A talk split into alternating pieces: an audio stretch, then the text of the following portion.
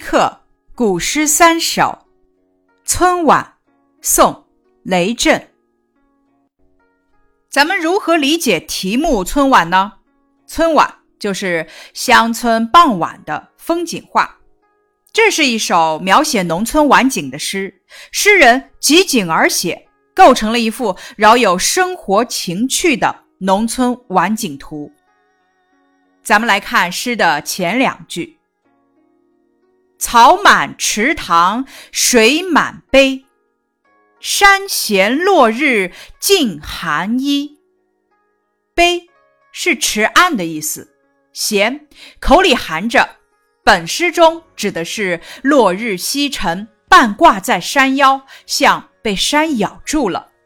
浸淹没的意思，一指水中的波纹。这两句诗的意思是在四周长满青草的池塘里，池水高涨，太阳正要落山，红红的火球好像被远山衔在嘴里，倒映在清凉的水波中。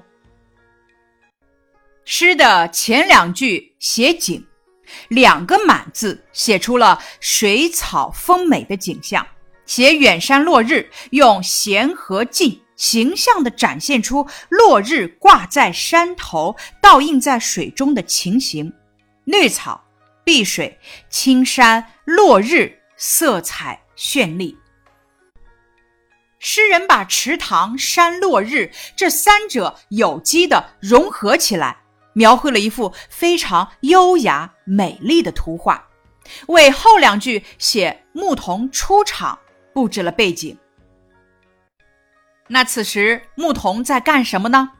咱们来看诗的后两句：“牧童归去横牛背，短笛无腔信口吹。”横牛背就是横坐在牛背上，腔曲调的意思；信口就是随口。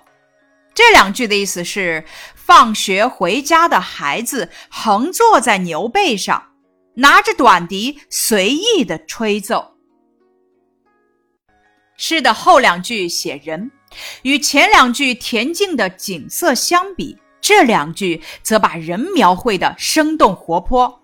横这个字表明牧童不是规矩的骑，而是随意横坐在牛背上。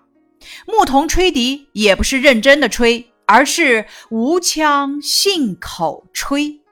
表现了牧童的调皮可爱、天真活泼、淳朴无邪。咱们读完了这两句诗以后，眼前浮现出个怎样的画面呢？那小牧童横骑在牛背上，慢悠悠地走着，他的手里还拿着一支短笛，有模有样地吹着自己编的小曲。那头老牛似乎听懂了小主人吹奏的曲子，哞哞的叫着。咱们学着改写这首《春晚》。首先，咱们要结合注释理解诗句的意思，在改写的时候要注意保持古诗的思想内容基本不变。其次，咱们就发挥想象，用流畅恰当的语言将古诗改写成短文。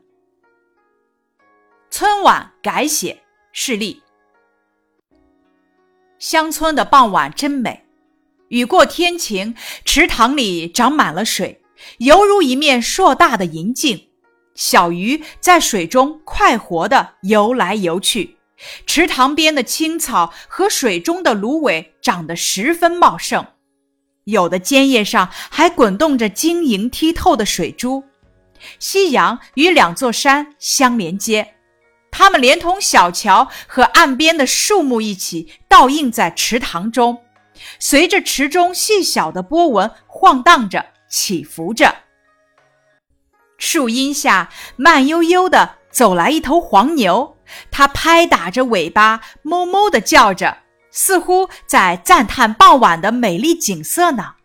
仔细一看，牛背上还横坐着一个牧童，他头戴草帽，身披一件小褂子。腰间系一条棕色腰带，合身的短裤和那双草鞋搭配的恰到好处。